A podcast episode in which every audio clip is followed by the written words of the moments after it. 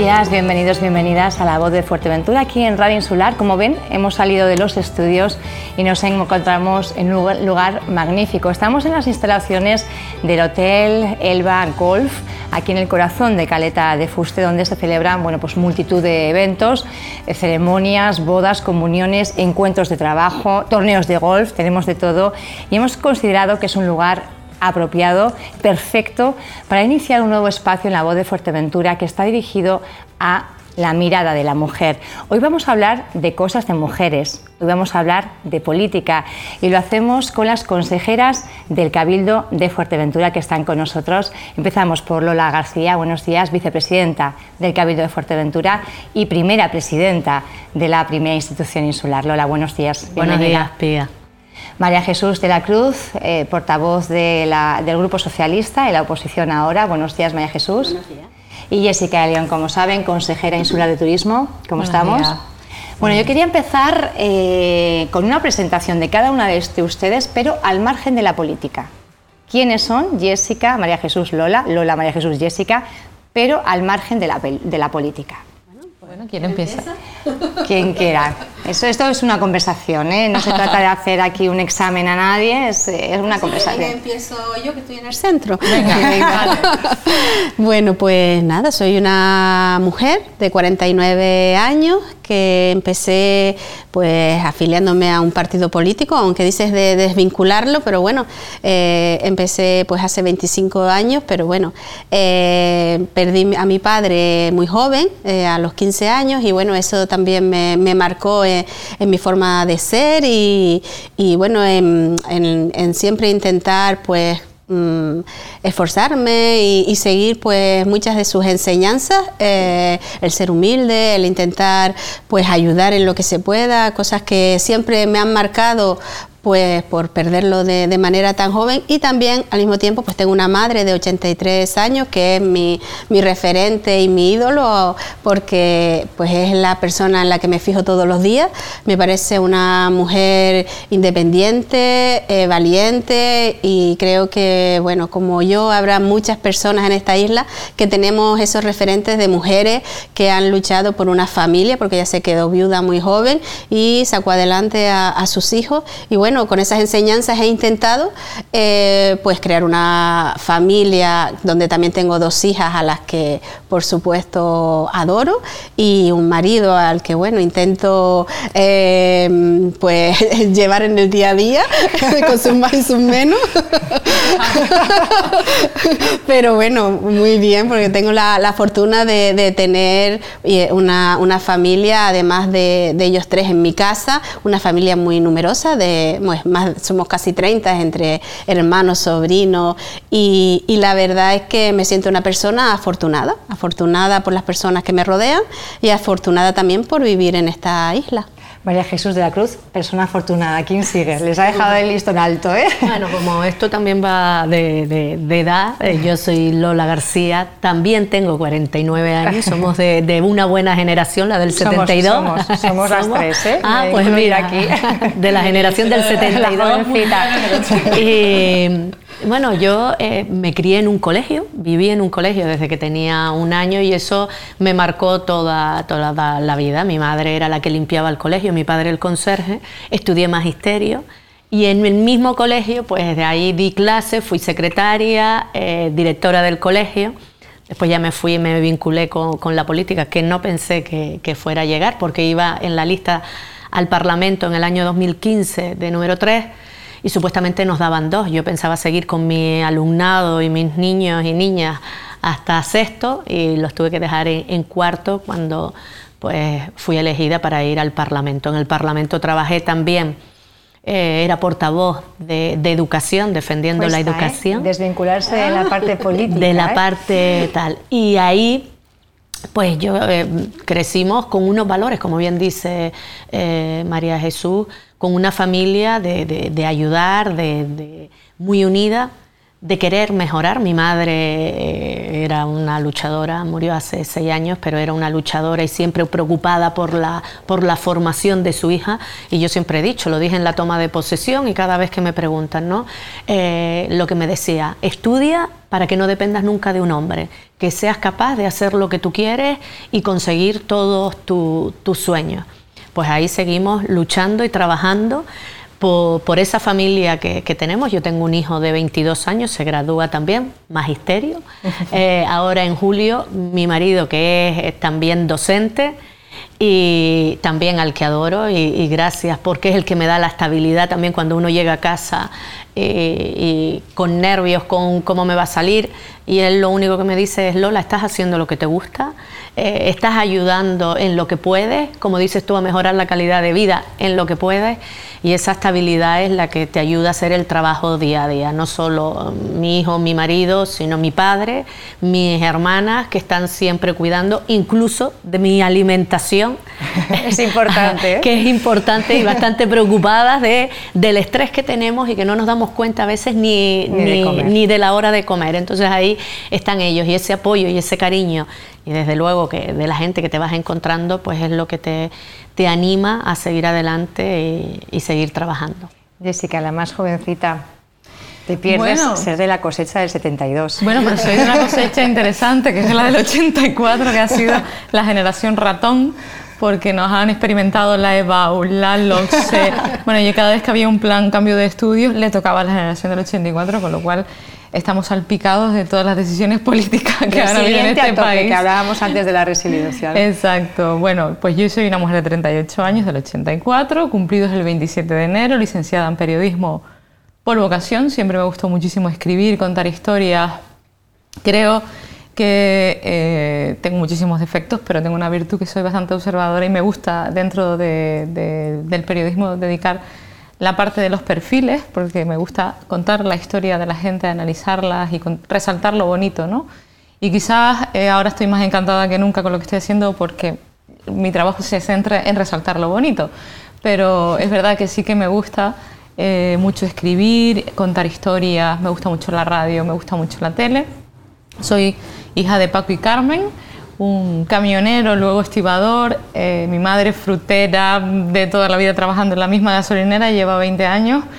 Eh, una familia que tenía muchísimos problemas económicos y que aún así ahorraron toda su vida para que yo pudiese tener una carrera, lo cual, bueno, pues eso, pues como dice María Jesús, te marca. que el padre es estibador igual que era el mío. Pues mira, sí, sí, pues seguramente se conocieron. Seguramente. Seguramente se conocieron.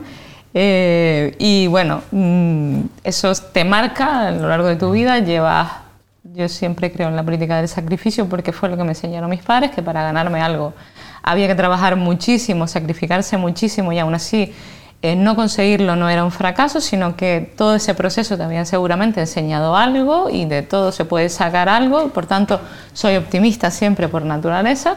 Lola lo sabe, porque dentro del grupo de gobierno soy, yo creo que la más optimista de todos. Eh, y yo creo, bueno, eh, también soy muy estable en la toma de decisiones. no, no suelo ser de altibajo. Esto lo demuestra que llevo desde los 17 años con la misma pareja. Me casé en el año 2014 con el novio que llevé a mi casa con, con Raymond, o sea que llevo toda la vida casada, sin hijos. Primero porque no quería y ahora porque tengo problemas, que eso es otra cosa que me gustaría que tratáramos, en cómo se nos encasilla la mujer en ciertos perfiles. Y, y bueno, eh, en definitiva, con, yo creo que con una vida normal, como todo el mundo, una mejor edad muy orgullosa de serlo. ¿Cómo fue el paso de ser una persona, digamos, no vinculada a la política a serlo? En el caso de María Jesús, ella decía que prácticamente toda la vida, pero ustedes también eh, han sentido esa llamada a la vocación eh, política desde siempre o ha habido algo que ha determinado ese paso a la acción política? En mi caso, eh, yo estaba haciendo radio, aprendí a hacer radio, aprendí a hacer televisión, aprendí a hacer periódicos y cuando eh, yo creo que esta isla hay un momento en que aprendes y ya o te encasillas o saltas y soy una persona bastante inquieta. Me llamaron para llevar el, gabinete de comunicación del Partido Popular, en aquel momento Aida Montelongo presidenta. Me pareció un, reto y, y, me puse, además siempre he sido muy conservadora, eso también hay que decirlo. Y bueno, y me vinculé al Partido Popular hace ya 12 años y bueno, ahí se fue mi primer salto, fue orgánico, trabajé con el partido cuatro años y luego ya en el año 2015 eh, empecé como concejala de puerto. ¿Ustedes? Pues en mi caso la verdad es que mi madre que ahora tiene 83 años, pero ella siempre desde que yo era jovencita, bueno, ella limpiaba en un colegio, yo iba a ayudarla al colegio y siempre ella en sus conversaciones, siempre pues tenía Felipe González, siempre defendía lo que es el proyecto socialista y a partir de ahí ellas también está afiliada al partido, pero nunca ha estado activa. Pero bueno, yo, cuando terminé de estudiar en La Laguna, que me vine a Fuerteventura, sí me, eh, me entró ese gusanillo, porque creo que la política es el instrumento para cambiar las cosas, aunque hoy en día está un poco desprestigiada. Yo sí creo que hay muchas personas en la política y bueno, aquí estamos tres y yo creo que aunque somos diferentes partidos, nos miramos a la cara y creemos que las tres pensamos que podemos ayudar y mejorar la vida de la gente a través de la política. Y eso un poco es lo que me impulsó a mí, pero en realidad era a través de, esos mensajes que me iba lanzando mi propia madre en mi casa, pues eso, su ídolo era Felipe González, todo lo que el Partido Socialista eh, pues cambió la vida eh, de, las personas en este país y a raíz de ahí pues empecé a, contactar con compañeros que estaban aquí en el Partido Socialista y, bueno, ahí hemos seguido. Yo en la mayor parte no he tenido cargo público y hay etapas que ni cargo orgánico, sino como simple afiliada, pero bueno, sí es verdad que el gusanillo de la política mm, está porque me gusta y de hecho pues yo llevo muchos años, más de 15, porque Laura tiene 15 años, que no tenía cargo público y siempre he estado vinculada a, la política. Por eso yo siempre digo a los compañeros y las compañeras que a veces no hace falta tener un cargo. Si te gusta la política, pues, y de hecho pues aportamos al partido, aunque no tengas cargo público. Lo importante es pues saber en qué proyecto crees y todos los días luchar por él. En su caso. Bueno, yo desde que tengo uso de razón, eh, cuando se fundó Asamblea Majorera, pues toda la familia estaba ahí vinculada. Mi madre, sobre todo, mm, recuerdo la, defensa que hacía del partido, de, trabajar por mejorar la isla nunca perteneció, nunca formó parte de, ninguna institución ni nada, ni siquiera cargo orgánico, nada de eso, pero ella estaba ahí, era de las que iba en sobrar, que la militancia, eso es muy importante. Mi hermana, la mayor también, mi hermana Olinda, también muy vinculada. Yo lo que recuerdo es ir eh, eh, en la caravana de Asamblea Majorera, recorrernos la, la isla en las guaguas, cantando cuando Miguel Cabrera iba para senador y en la plaza de la Candelaria, allí sentada mirando y, lo veías y te hacía ilusión eh, el que, oye, es que estén eh, luchando y defendiendo y que quieran defender la isla frente a los que a la situación en la que nos encontrábamos. Pero realmente nunca pensé eh, en que yo, hombre, decía, bueno, pues sí, yo también me gustaría defender mi isla.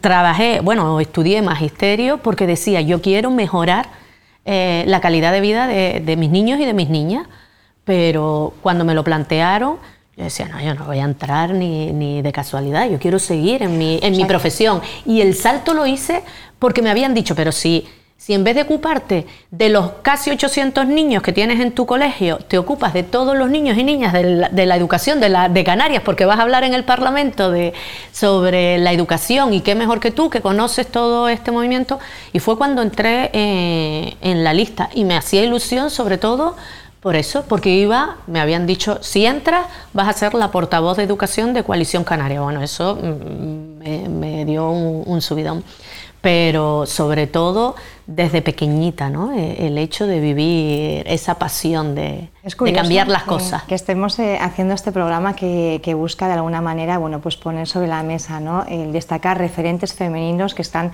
conquistando espacios públicos que han sido, bueno, pues hasta ahora prácticamente relegados a los hombres, ¿no? Y que están hablando dos personas cuyo referente ha sido femenino en un ámbito como la política. Quiero decir que tampoco es algo muy común. ¿Cómo es eh, cuando ustedes pegan ese salto eh, a la acción política? ¿Cómo se lo toman sus compañeros en las distintas formaciones y cómo se ve su papel dentro del partido. Y ahí me refiero un poquito, Jessica, a lo que hablabas de esa imagen enconcertada, ¿no? de cómo debe ser la mujer, cómo se le encasilla o cómo se nos encasilla a la hora de jugar determinados roles, qué papel tenemos que cumplir.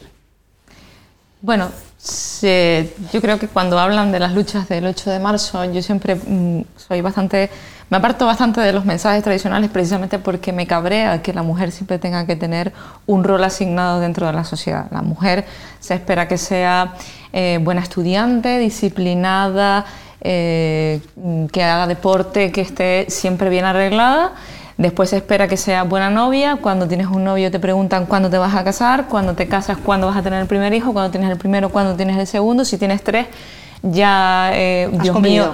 No, no, ¿qué? ¿cómo vas a tener tres? ¿Cómo, ¿Cómo llegas a tres? Digo, hombre, dos hijos y medio no creo que nadie pueda tener, ¿no? Y luego se espera de ti que cuides a tus padres, que seas buena hija para que cuides a tus padres. Nunca se le pide la corresponsabilidad en ese sentido al hombre y cuando entras en política, evidentemente, la mujer eh, sufre el riesgo de ser mala madre, de ser una bruja y de ser, eh, bueno, pues... Mala compañera. Mala compañera, efectivamente. Eh, efectivamente, nosotros lo que hacemos es normalizar ese paso, pero es verdad que cuando una mujer tiene mucho carácter, en la vida mm, política le suelen tachar de arrogante, eh, de, ser una persona altiva, eh, mientras que a un hombre se le aplaude por ello, ¿no? por ser un señor que imponga. Ah, luego, si tienes hijos, que no es mi caso, eh, se te acusa incluso de mala madre porque conciliar en la vida política es imposible, literalmente imposible, porque estás 24 horas dedicada a la actividad pública y te cuesta muchísimo encontrar los espacios para la vida privada. Yo siempre digo que tenía amigos, antes de, ser política tenía amigos. Te cuesta mucho más, ¿no? Entonces ahí te, la mujer entra en una esfera oscura en el que somos las propias mujeres las que determinamos que la calidad que le das a tus hijos no es la adecuada. Y cuando no tienes hijos, que es mi caso, ni siquiera te preguntan si puedes serlo, sino directamente te encasillan en no quieres serlo porque estás sacrificándote para hacer otra cosa en la vida política. Entonces, a mí particularmente me duele un poco ese rol que se nos asigna en cada momento a la mujer, sin preguntar las circunstancias de la mujer o yo creo que cada una tiene que ser libre de elegir lo que quiere ser y yo creo que eso es lo que tenemos que enseñarles a las futuras generaciones, que la mujer puede ser lo que quiera ser y que no tenemos que ajustarnos a ningún baremo, tampoco en política. Pero creo que has dicho una cosa muy interesante, Jessica, porque la mirada que juzga es una mirada entonces femenina.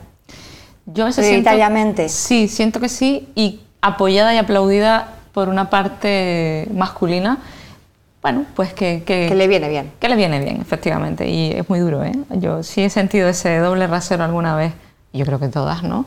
Eh, en política, cuando tratamos fundamentalmente con hombres y cuando nos exponemos a la actividad pública, eh, a veces no se fijan en lo que se tienen que fijar, sino en cosas que no tienen ningún sentido. Bueno, si hablamos de lo que es el ámbito político, porque yo creo que, por ejemplo, si en el ámbito educativo el rol de la mujer ha ido conquistando y creo que ahí no se notan tanto las diferencias. Si hablamos en, lo que es la experiencia política, yo sí creo que se ha creado un estereotipo de, lo que debe ser una, mujer y hay perfiles que muchas veces se dice que no tienen el perfil adecuado, pues porque tienen mucho carácter o porque tienen demasiado afán de protagonismo o cosas o cuestiones que los hombres pues llevan eh, haciendo, asumiendo durante muchos años y, que parece, y, yo lo tengo que, decir, que parece que cuesta de ceder espacio. Eso es así. Eh, mm, todavía queda muchísimo mm, por, llegar a esa igualdad real. Después está la, igualdad mm, formal, en papel, pero después a la hora de la verdad siguen tomando las decisiones hombres.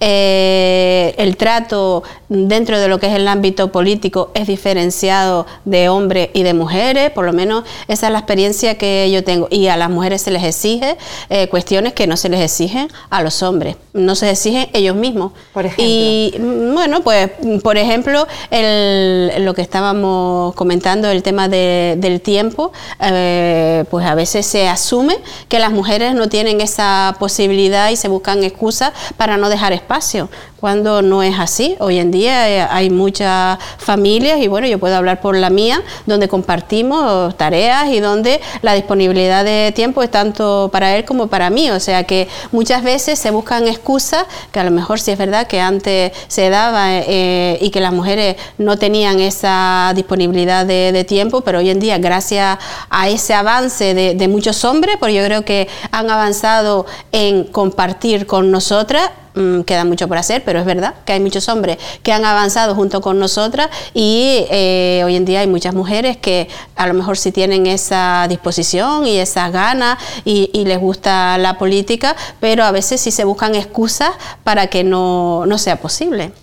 Fíjate, yo eh, en Asamblea Majorera he tenido mujeres eh, líderes, es decir, yo a quien admiro también es y mira que hemos tenido hombres referentes, pero también muchas mujeres que han estado ahí y no tienen que ser cabeza de lista, que sí lo han sido, eh, pero también dentro de la militancia, las mujeres que tú las ves con carácter, que, están allí, que, que te ayudan a preparar la campaña y que tienes que ir por aquí o tienes por ahí, esas mujeres también están ahí y somos otra manera, dentro de la política vemos otra manera, no nos conformamos o no somos de las que, eh, oye, tengo eh, que, estar, y antes lo decían por aquí, tengo que ser de cabeza de lista porque si no mm, me cabreo y, me voy. Buscamos otra manera de, llegar porque nos de, educado de llegar a consenso sí y vemos las cosas de otra manera. Entonces esa porque siento admiración por mujeres eh, de mi partido que han estado ahí eh, batallando y han llegado. Diputadas alcaldesas incluso eh, han, trabajado en el Congreso consejeras de, de educación y tú dices Oye, es que eh, a lo largo de, todos estos años las hemos puesto en valor y somos nosotros mismos, efectivamente, somos nosotros mismos los que, mismas las que nos los tenemos que creer, porque, pero en todas las facetas de la vida. Porque cuando mi niño era pequeño y yo cogí la secretaría o fui secretaria del colegio o fui directora, pero si teniendo un niño pequeño, ¿qué vas a hacer? Digo, pero si el niño tiene padre, yo siempre lo digo y gracias al Padre, que tenemos, que conciliamos los dos. Y date cuenta que estábamos hablando incluso de la misma profesión. Y en política es exactamente lo mismo. Cuando me fui al Parlamento, ¿y, y qué vas a hacer ahora con...? Pues lo mismo, él está en el instituto, el padre trabaja, pero se tiene que preocupar de la educación de su hijo y se tiene que preocupar de las primeras necesidades de su hijo como me ocupo yo. y eso que no, claro, esa pregunta sí es verdad que no la, no, es que yo lo comenté una vez, fíjate, es una pregunta que nunca le hacen a ellos porque cuando estábamos en el Parlamento a Mario que tiene tres hijos, nunca le preguntaron, oye, eh, ¿cuándo le dedica? Y más fuerte todavía, cuando yo iba de viaje con Mario, porque íbamos al pleno o íbamos a tal, pensaban que yo era la secretaria de Mario. No pensaron que yo fuera la diputada también, sino que yo, mira, Mario salió del cabildo y ya se lleva su secretaria. Y siempre estás ahí y parece que, que te ponen a la sombra de un hombre. Y cuando fui cabeza de lista, marioneta de Mario Cabrera. Es que quien te va a manejar es Mario Cabrera. Eso es lo triste. Y que lo digan y que lo eh, eh, eh, y que las mujeres lo vayan diciendo es todavía peor. Es decir, después del sacrificio que ha hecho mi familia, porque era humilde, estoy hablando de gente que ha trabajado lo mismo que todos los que estamos, de las dos que estamos aquí, para tener un futuro mejor Después de todo eso, después de demostrar en el colegio dando clases, siendo directora de un colegio, habiendo estado en el Parlamento de, Canarias, parece que siempre tenemos que demostrar todavía más que eh, somos capaces de hacer. Y, llegar, y cuando llegué al, cabildo, yo tenía que llegar temprano, ser de las primeras que llegas allí, esforzarte, porque no solo, y pobre de nosotros que metamos la pata en algo, que hay hombres que lo han metido una, no, lo han metido muchísimas veces y nunca se lo has cuestionado. Pero como nosotros digamos algo que está fuera de tono o un error en ese momento de los nervios, porque nos ponemos nerviosos. Más, más horas ustedes en el, en el cabildo que la media de los hombres consejeros? o presidente? Digo, hablando de, en global. No sé si se trata de eso o tanto, por ejemplo, yo he estado en reuniones donde yo primero he tenido que convencer al hombre de que soy válida para negociar, para ser interlocutora, y luego intentarle eh, convencer de que la negociación eh, es buena. Entonces, ese es el ámbito que yo creo que hay que normalizar dentro de la administración, y es triste, pero es así, es lo que decía Lola, la mujer se equivoca. Y tenemos dos, eh, dos, o tres filtros más que el hombre, tenemos que dedicar más tiempo que el hombre, tenemos que eh, intentar convencer más que el hombre, tenemos que eh, ir a, más seguras que un hombre. Entonces, eso sí que es verdad que en, la parte política aún falta, y falta, falta mucho, porque después ya si eres un poco mona, eres tonta, ¿vale? Porque eres mona. Entonces, o a saber eh, cómo llegaste ahí. o a saber, porque lo mismo. A saber, eh, porque nadie se cuestiona nada de eso. A saber, ¿no? no tiene capacidad. Sí, mira ahí la pusieron mm, y, que claro, en el PP. A ver, en el PP, si analizamos la trayectoria del PP, la primera presidenta del Congreso fue del PP, la primera presidenta del Senado del PP, la primera mujer alcaldesa del PP, la primera concejala de Puerto del Rosario mujer fue de derecha, no estaba el PP en ese momento, pero fue de AP. Eh, nosotros ya hemos tenido candidata al Cabildo mujer, presidenta de partido mujer. O sea, quiero decir, nosotros no, no, no es que eh, abandonemos esa bandera, porque es que no tenemos que defenderla sino con hechos. Pero es verdad que dentro de la esfera de las negociaciones, dentro de la esfera de un mundo que es de hombre, yo siempre digo, eh, las mujeres estamos con una cuchara en, en una tierra de tenedores. Entonces eh, nos cuesta mucho más hacer las cosas, porque es lo que decía Lola, ¿no? Eh, parece que primero tenemos que convencer que somos interlocutores válidos para estar y luego ya... Quería preguntarles por las listas cremallera. Eh, es algo que está por ley, las formaciones políticas lo recogen porque lo tienen que hacer, pero luego parece que no se respetan o se buscan bueno, pues, eh, diferentes vías para saltarse un poquito esas, esas listas. ¿Realmente son positivas o están haciendo más mal que bien, también para la imagen de la mujer?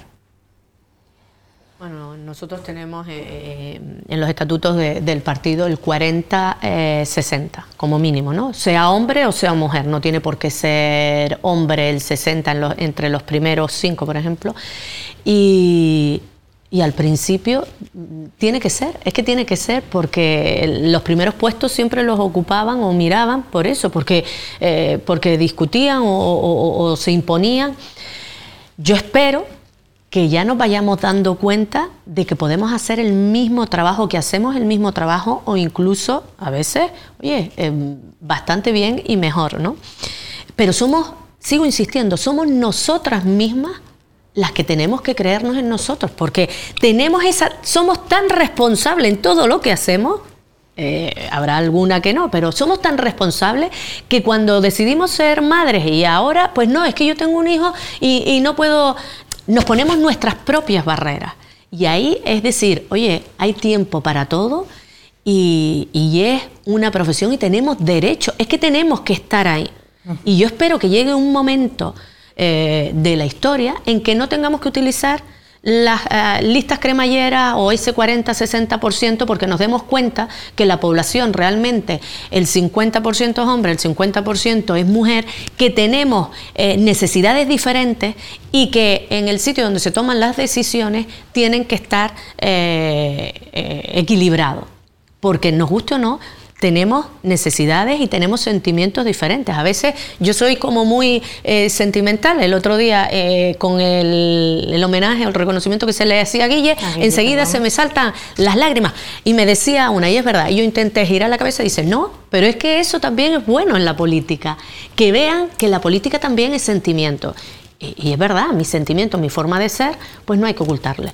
Y en ese sentido, tenemos que batallar mucho más tiene que batallar María Jesús porque tendrá sus historias, pero ¿por qué? Eh, o, Jessica o yo misma, ¿por qué somos nosotros si, si mi hijo se pone mal o si mi padre hay que correr o, tal? Yo gracias también a mi marido. Oye, hoy llego tarde y a lo mejor me toca darle la cena a mi padre, eh, tú puedes ir y, colaborar, ayudarnos pero saber que tenemos que tener tiempo y que tenemos esa responsabilidad también y que tenemos que estar ahí. Nosotras mismas, apoyarnos entre las, las mujeres.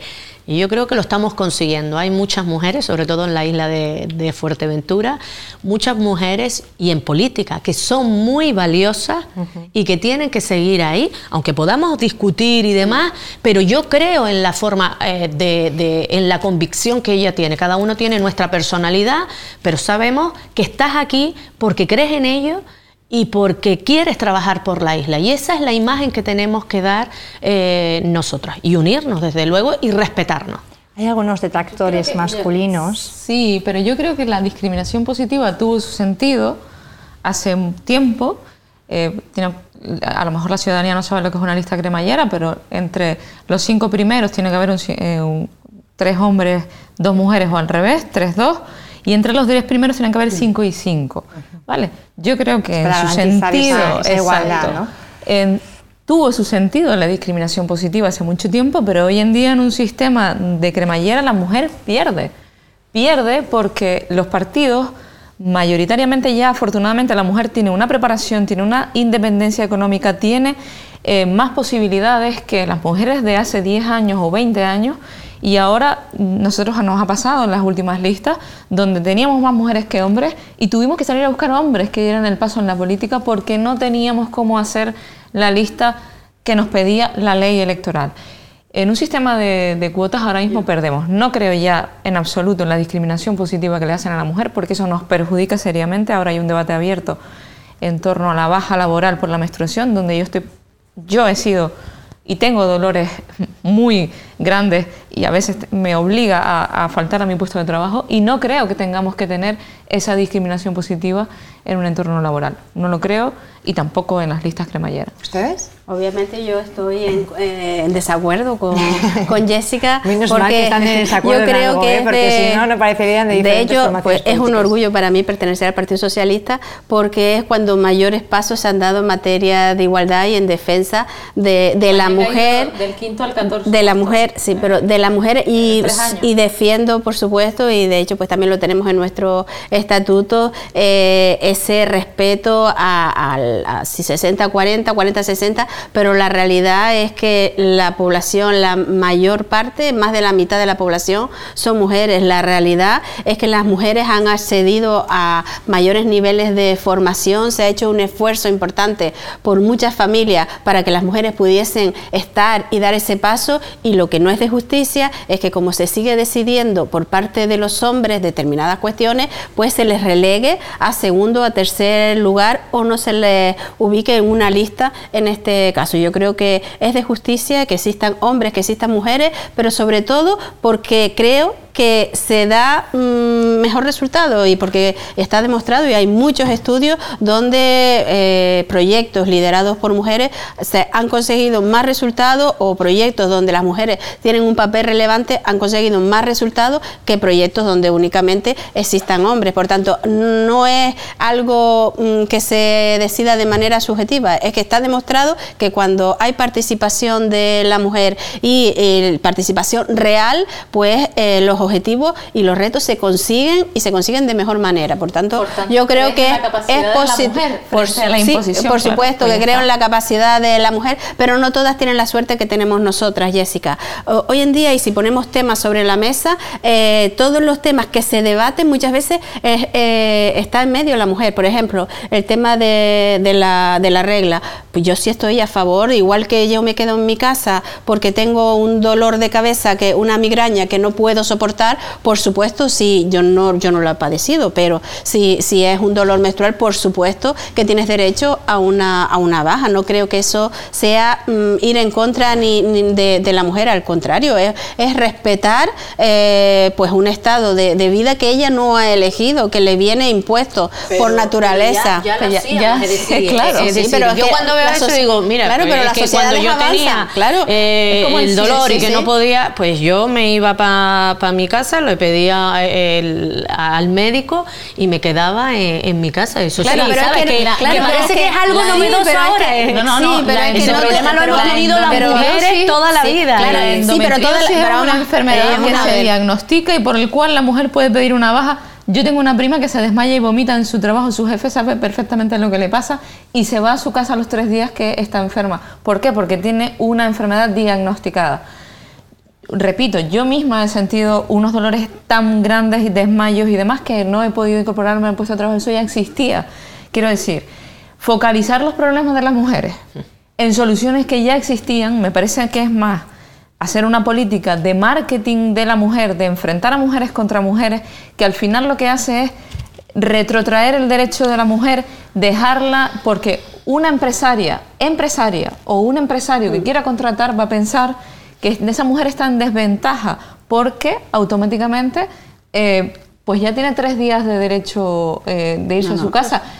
Ojo, ¿eh? que, podemos estar eh, en el pillaje continuo, que yo no digo que, las mujeres lo vayamos a hacer, pero que, yo te digo a ti que no porque precisamente las mujeres eh, lo que queremos es trabajar no pedir bajas para irnos a nuestra casa tres días no yo no creo que sea no no no, así no estoy diciendo al contrario estoy diciendo que cuando el que te contrata que tú lo acabas de decir antes el espacio sigue siendo de los hombres colocamos a la mujer en una posición de inferioridad. Si seguimos aplicando políticas que no están basadas en su capacidad, que ya la tenemos, tenemos independencia, tenemos formación, hay una generación de tránsito efectivamente que tiene 40, 45 años, pero toda la generación que viene detrás y nos podemos incluir a nosotras. es una, una, generación. De acuerdo, Jessica, pero los datos reales son la, el mayor porcentaje de, de, personas que salen de la universidad son mujeres. El porcentaje en cargos directivos, el mayor porcentaje son hombres y eso es una realidad. Por tanto, habrá que seguir eh, teniendo. Sí, eh, eso, lo tenemos. Claro, estamos analizando el ámbito político. Parece, el ámbito político que, lo que nos pasa a nosotros es lo que les pasa a todas las mujeres y no es así. No, es así. Y, y además la media, la nota media suele ser más alta en las mujeres que, en los hombres también.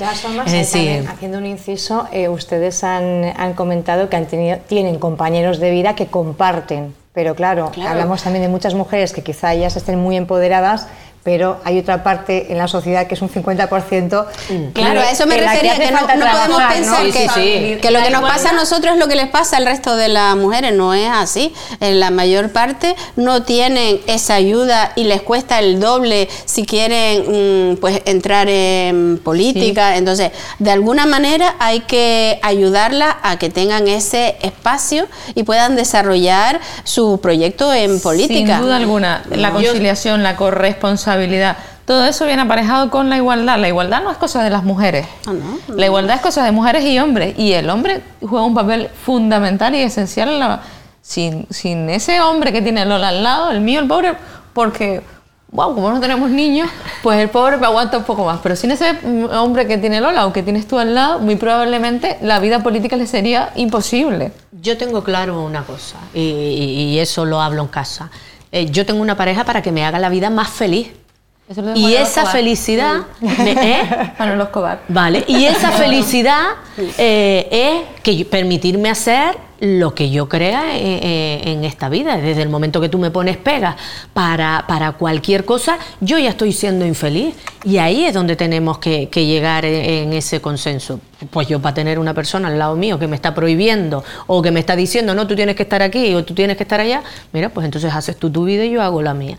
Ese, eh, ahí también tenemos que tener consenso y es importante después de 25 años no le queda otra cosa de, llegar al consenso y saber lo que le corresponde a cada uno. decir, que, que la verdad es que muy bien, pero sí es verdad que nosotros como mujeres nos tenemos que lo primero nos tenemos que creer, hemos visto, nos ha costado siempre en la vida, nos han, nos han puesto freno, nos han puesto freno para votar, nos han puesto freno para la práctica deportiva, no podíamos hacer deporte hasta que una mujer se tuvo que disfrazar de hombre para poder eh, eh, correr, eh, nos ponen freno Las cuentas bancarias, para, no, para todo, para todo, para salir, nos ponen pegas en todos los sentidos incluso para, para, estudiar ciencias, que decían que la mujer no era capaz, que hace poco celebraba el Día de la Mujer y la Niña en la Ciencia pero hemos demostrado que ahí hemos estado y hemos llegado. Claro que tenemos que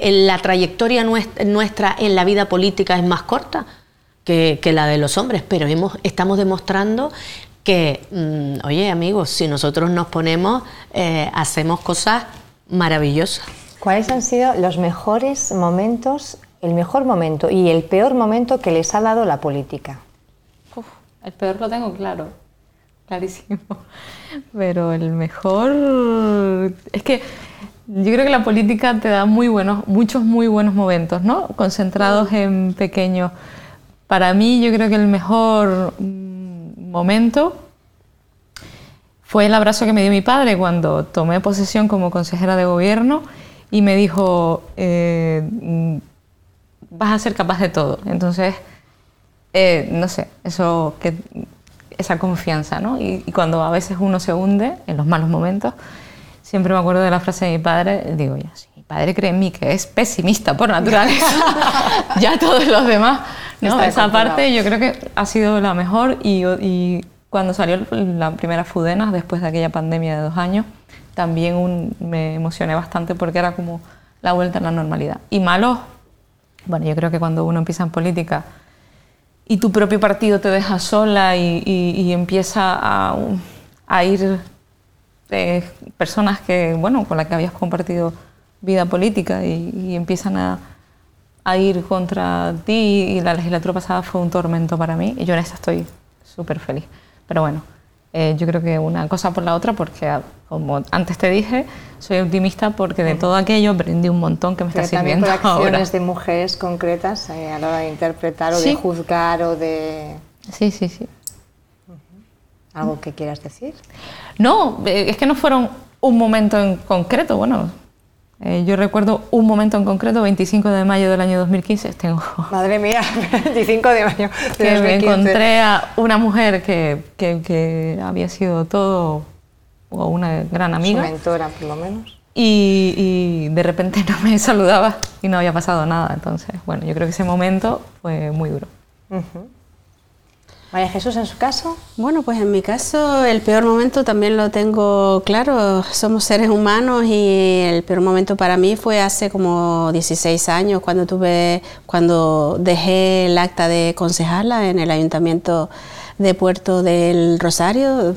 Estaba pues muy ilusionada eh, iniciando un proyecto para mi municipio y bueno, consideré que, que no, no estaba caminando por donde pues yo había iniciado ese proyecto con mucha ilusión, con muchas ganas y como yo creo y siempre he defendido y seguiré defendiendo que no todo vale en política y tú tienes que creer, cuando estás en un proyecto tienes que creer y tener ilusión y, creértelo de verdad y, y- y eso pues por mi forma de ser también se transmite, eh, para bien o para mal, soy una persona pues que, que si estoy bien se sabe y si estoy mal también. Entonces eh, creo que la ciudadanía no se merecía que yo engañara pues a todos aquellos que me, que me votaron mm, en ese proyecto y decidí dejar mi acta cuando en ese momento pues la situación económica no era buena, yo no, no tenía pues esa base económica porque no era funcionaria, todavía no me habían llamado por lista, entonces pues me quedé bastante desamparada en ese sentido con una niña pequeña y bueno, fueron unos años muy duros. Pero bueno, eh, la vida va poniendo cada cosa en su sitio. Creo que fui leal con mi, con mi forma de ser y con, con lo que yo creía. Y, y, cre- y por encima de, de egos personales creo que está un proyecto de partido. Y siempre lo he dicho, aquí las personas estamos de paso y, y después pues se vio que, que ese proyecto de, de partido, con todo lo que pasó en el, en el municipio, pues se vio que no estaba y pasó lo que pasó. Y por tanto, eh, siempre he intentado y seguiré haciéndolo, ser fiel a aquello que, creo y, si estoy en un proyecto que es de servidora pública y veo que no estoy sirviendo eh, lo suficiente, pues me, haré un lado y seguirán otros compañeros. Y en cuanto al mejor momento, bueno, pues yo nunca he sido una persona de apego a los cargos, porque podría decir que el mejor momento fue cuando elegimos hablar Que fue presidente, que ya sabíamos que teníamos áreas delegadas. Y, sí, fue un momento bonito, pero yo creo que las personas dan lo mejor si quieren, tanto si estamos en el gobierno como si estamos en la oposición. Y bueno, yo cada día me levanto y, eh, las 24 horas me pasan cosas muy buenas, cuando estoy en política activa eh, con área delegada me pasan. Y cuando estoy ahora que no tengo área delegada me pasan. Y a lo mejor hay días que me pasan hasta más cosas buenas. Y por tanto la vida me ha enseñado que hay que disfrutar cada día, intentar ayudar y dar lo mejor y estar pues en el lugar que te corresponda o que tú quieras estar. Bueno, yo lo he dicho muchas veces, para mí mi peor momento en la política no es un momento concreto, sino un, un verano, diría yo, cuando pasaron lo de las gabarras en Gran Tarajal. Es decir, el sentir que has estado en el Parlamento trabajando eh, por, mejorar el muelle del pueblo, lo que supone el muelle de, Gran Tarajal, y que después la propia gente, por eh, porque políticos y políticas manipulan información, me intentaron culpar de lo que había pasado y ver eh, a lo mejor el, malestar de la gente hacia mi persona, gente que conocía, con la que me he criado, con la que he jugado, con la que sabe perfectamente que adoro mi pueblo, el pueblo de Gran Tarajal, que, que, sientes pasión, que, eh, que es importante, pues el día que estaba pasando lo, de las gabarras y los días sucesivos, me acuerdo perfectamente, yo también tengo la, fecha, el 28 de, de febrero, el día siguiente del cumpleaños de mi hijo, eh, para mí fue uno de los peores días. Eh, consecutivos todo eso, ¿no? Eh, fue muy duro ver lo que estaba pasando allí. y sabes que es por un temporal, sabes las circunstancias, pero lo, pasaste, lo pasé bastante mal. Y me acordaba de las palabras de mi madre, que me decía, no te metas en política. lo pasé mal. Y buenos días, mejores días son esos días que tú dices, he ayudado a alguien a mejorar su calidad de vida. Yo ahora no quiero nombrar así a nadie, pero me acuerdo muy especialmente de un niño al que pudimos, un tratamiento le mejoró y le cambió la, vida siendo diputada, de que le dieron, y otros cuantos, cuando tú ves esas cosas, tú dices, por esto estoy yo en política. Y cuando lo ves por ahí eh, y lo ves sonreír, eso es lo que, lo que me llena. O cualquier persona que haya contado contigo y le hayas podido eh, ayudar. En, ese sentido, que las políticas que estamos haciendo, pues mejora. Eh, cuando ves que se construye un colegio, el otro día que fuimos al de Villaverde, sabiendo cómo estaba el de Villaverde, pues eso es buena política. O el de Morrojable, que sabías que el equipo de orientación estaba valorando al alumnado en unos baños adaptados y el director me llama, mira, mira, mira, mira, Ezequiel, mira, mira, mira, mira cómo estaba esto y ahora ves un nuevo colegio. Tú dices, esas son las decisiones políticas que son importantes y estamos aquí para eso. ¿Cómo hubiera sido la vida política en Fuerteventura los últimos 10 años si hubieran gobernado María Cabrera y Blasa Acosta? María las femeninas, las femeninas de Mario Cabrera y Blas Acosta. la versión femenina de Mario Cabrera y Blas Acosta. bueno, eh, yo te lo decía antes, ¿no? Las mujeres, no sé cómo sería, pero las mujeres tenemos otra sensibilidad, tenemos otra forma de hacer política.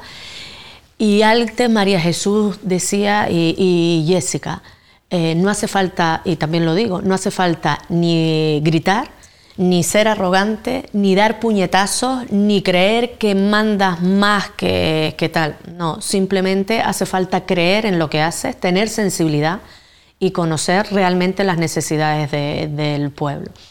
Eh, muchas veces pues tienes encontronazos y le dices con, con trabajadores y trabajadoras y tú le dices, yo también sé gritar, pero con eso no conseguimos nada. El respeto y la educación con el respeto y la educación se puede llegar perfectamente. Y esa es la visión que tenemos que dar. Que parece que si no estamos enfadados, mm. insultándonos y demás, es que no peleas por, tu isla o por tal. No, si es que me he pasado toda la vida pidiéndole que se respeten unos a otros. Yo cuando llegué al Parlamento y veía en el Parlamento, pum, pum, pum, dando taponazos en, la mesa, yo decía, ¿Cómo voy a dar yo taponazos en la mesa? Si le estoy diciendo a los niños 20 años que no den taponazos, que, que, aplauden, si es más sencillo aplaudir. Pues esas cosas son las que te... No, es que aquí es habitual dar golpes en la mesa. pues yo lo que hago es, aplaudir. Es un ejemplo sencillo, pero de, ir cambiando la imagen de, la política. Y, es importante. Creo que, lo harían bien eh, y lo hicieron bien. Yo no tengo nada que decir del trabajo que hicieron. Mario siempre habla de la buena relación y la, y, la que tenía con Blas, el tiempo que trabajó con él. Y no quiso trabajar conmigo como presidenta, no sé por qué, pero eh, no sé cómo hubiera funcionado. Pero, pero yo creo que la relación que ellos tuvieron fue siempre correcta y trabajaron bien y de hecho se consiguieron grandes logros para la, para la isla de, de Fuerteventura. Que hubiera sido un poquito diferente. sí, sí, sí, sí, sí, la sensibilidad. Jesús. Bueno, pues yo creo que mm, se, trabajaría bien. Creo que, como bien ha comentado Lola, eh, tanto el compañero Blas como, como Mario han trabajado, y, igual que ellos, otros muchos hombres. No es que queramos decir que los hombres no son necesarios, al contrario, es que yo es lo que defiendo, que hombres y mujeres, mujeres y hombres, tienen que ir de, de la mano, y, pero desde la misma posición porque parece que siempre jugamos con desventaja y eso es lo que no se puede hacer más que nada porque pierde la sociedad, porque como antes dije, creo que eh, las mujeres tenemos mucho que, aportar y, creo que lo que no debemos hacer nosotras es ponernos el traje de los hombres. Creo que eh, nosotros tenemos nuestra forma de ser, tener sentimiento no es signo de debilidad, al contrario, yo también soy de la lágrima fácil, aunque con los años cada vez cada vez menos, pero bueno, no me, no me avergüenzo de, eso, creo que somos humanos y eso está bien, demostrarle a, la ciudadanía que tienes corazón, que no eres una persona pues fría, calculadora, creo que ese perfil de, político quiere, tiene que quedar en el pasado y lo que tiene que, haber ahora pues son políticos cercanos, que afronten retos eh, y que luchen, pues en este caso lo que nos toca a nosotros es luchar por esta, por esta isla y de la mano de compañeros y de, compañeras. No es excluir a nadie, sino sumar todo. Jessica. Sí que hubiese sido distinto, ¿no? Yo creo que si dos mujeres hubiesen tomado las riendas los últimos 10 años, Blasa Cabrera y María, y, Blasa Acosta y, María Cabrera, hubiese sido distinto en la hora de, enfocar las políticas y yo creo que también la política hubiese sido más tranquila, porque eso sí que es verdad que, que las mujeres lo tenemos bastante más insertado, ¿no? La política del consenso creo que va más con las mujeres que con, que con los hombres, en el sentido de que somos mucho más tranquilas somos menos pasionales a la hora de, afrontar negociaciones. Yo recuerdo un pleno, uno de los primeritos de, esta legislatura, María Jesús siendo consejera de gobierno y yo oposición, y defendíamos vehementemente nuestras posturas porque nos toca, porque estábamos en un pleno, y entonces María Jesús vino y me dijo, disculpa, disculpa. Digo, no, claro, y yo le dije, no, no, no, si a mí se cierra la puerta del pleno, todo se queda aquí y nos vamos y nos echamos un café, siempre que haya respeto. Y, además, como no nos habíamos faltado el respeto, me pareció muy raro que me, viniese a pedir perdón. Eso es algo que entre los hombres es como un síntoma de... Ah, Debilidad casi, casi. Sí, mostrar sentimiento, mostrar es algo... Y yo creo que con dos mujeres gobernando se hubiese notado otro, otro, otro Tenemos que ir concluyendo ya, así que me gustaría despedir el programa eh, con un mensaje. Ustedes, como hemos empezado eh, con una presentación de ustedes al margen de la política y ahora ustedes como miembros activos de, la, de la, política, sí que me gustaría que expresaran un mensaje desde allí a las personas o a las mujeres que quizá se lo estén planteando. Bueno, planteándose entrar en política. Entrar en política. La política es un mundo maravilloso, es el arte del consenso, aunque no lo a veces no, lo no, no, no, al revés, tenemos mucho más consenso del que, del que exhibimos y, eso yo creo que es un error de las fuerzas políticas, deberíamos exhibir más el consenso que la confrontación.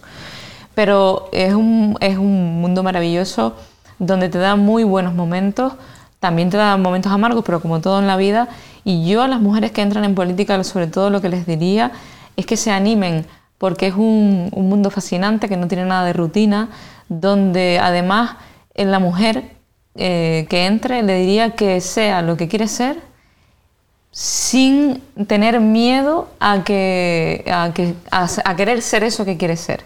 Eso es lo que yo creo que la política te ofrece, ¿no? Te ofrece eh, la posibilidad de aportar tu experiencia, volcar tu experiencia en mejorar la vida de las personas y tienes que aislarte de todo eso que quizás eh, es en la esfera pública y le animaría a que dieran ese paso porque la toma de decisiones es un proceso muy constructivo por dentro, te enseña muchísimas eh, cuestiones a la hora de, afrontar la realidad y puedes volcar tu experiencia ahí. Por tanto, yo lo que les diría a las mujeres es que practiquen la valentía porque tiene unos resultados excelentes en, el crecimiento personal de, eh, interior de una mujer. Empoderamiento al final, ¿no? Tan necesario muchas veces. María Jesús. Yo animaría, pues hay muchas mujeres que están participando activamente en colectivos, en asociaciones, en diferentes ámbitos de, la vida donde también se ayuda a cambiar la, vida de las personas, pero sí es verdad que a través de la política es la manera de, dentro de lo que son las administraciones públicas, pues ayudar de, forma directa y cambiar eh, pues muchas cuestiones que todavía nos queda por, mejorar y es verdad que hay que, ser valiente porque es muy complicado, no es fácil, no vamos a, engañar a, nadie, pero sí es verdad que, si se cree en un proyecto, si se tiene ilusión, gana, merece, merece la pena eh, el esfuerzo y, creo que todavía nos queda muchísimo por, por hacer y cuantas más seamos, pues muchísimo, muchísimo mejor. Bueno, yo decirles que hay muchas mujeres que están capacitadas, que tienen la responsabilidad, que eso es, importante, y desde aquí que nosotros las necesitamos dentro de la vida política porque es donde se toman las decisiones importantes, ya sea de un ayuntamiento, del cabildo, del gobierno de, Canarias o incluso del Estado. Por lo tanto, necesitamos esas mujeres animarles a todas a que vengan y empoderar desde luego la figura de, la mujer dentro del mundo político. Bueno, yo creo que son buenos mensajes para ir concluyendo el programa. Un programa que, como decíamos al inicio, lo que busca es un poco, bueno, pues destacar esos referentes que están en los ámbitos eh, que tradicionalmente se han relegado más a los hombres y donde están haciendo una labor muy destacada. Yo destacaría de ustedes la valentía, el apelo todo el rato, apelan ustedes a los valores, a ese interés eh, por el bien común de la, de la, sociedad y luego el que tienen eh, unos compañeros con los que comparten y que son corresponsables también con sus decisiones y con su vida. Eh, espero que bueno, sea el, primer programa de otros que hagamos, también destacando la labor de las mujeres en otros ámbitos y agradecer sobre todo al Hotel El Las Golf, aquí en el corazón de Caleta de Fuste. Creo que hemos estado muy a gusto, unas instalaciones realmente preciosas y agradecemos a todo el equipo directivo y a todas las personas que nos escuchan. Gracias a ustedes también. Gracias. Gracias.